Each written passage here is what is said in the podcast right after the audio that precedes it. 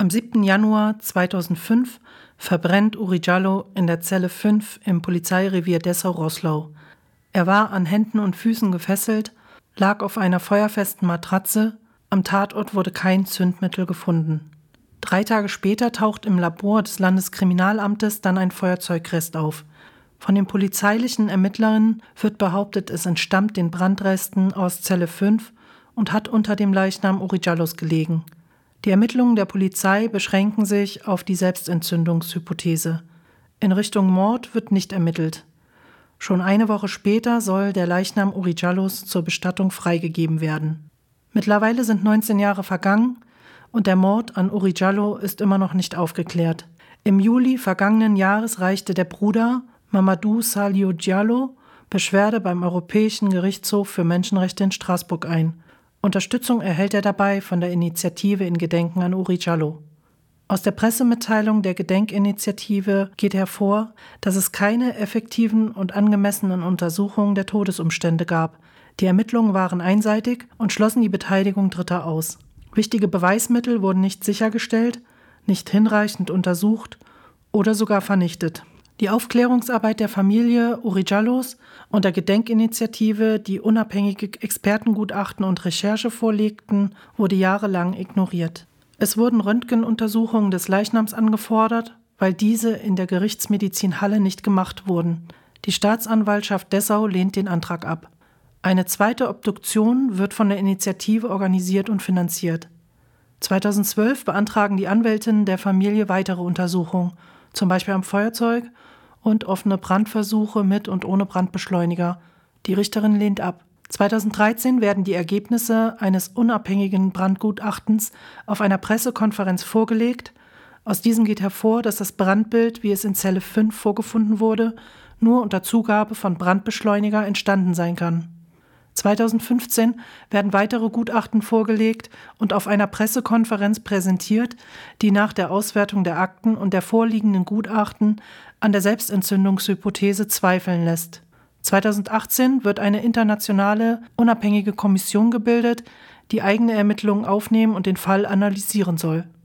2019 präsentiert die Kommission ein neues radiologisches Gutachten, das zu dem Schluss kommt, dass die Brüche am Nasenbein, Schädel und Rippen Uri Jallo vor seinem Tod zugefügt worden sein müssen.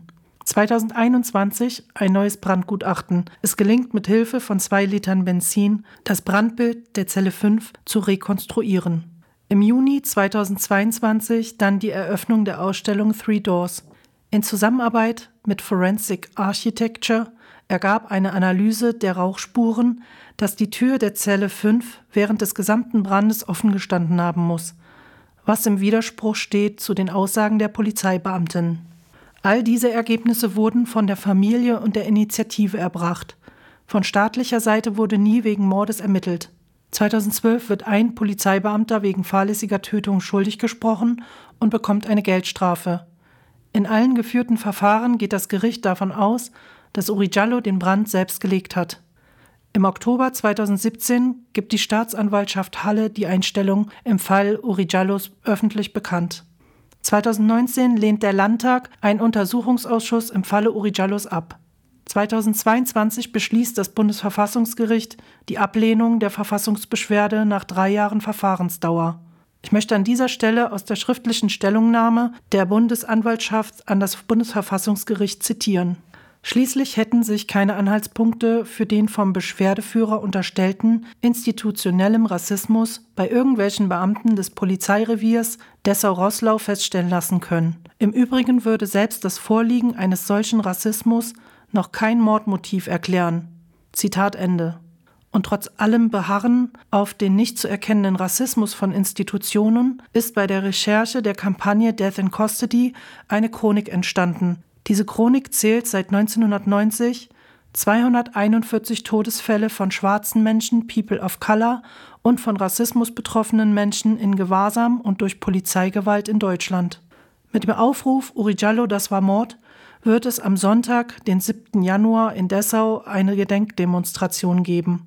Treffpunkt ist der Hauptbahnhof in Dessau um 14 Uhr. Es wird auch eine gemeinsame Anreise von Chemnitz ausgeben. Treffpunkt ist der Chemnitzer Hauptbahnhof um 11 Uhr.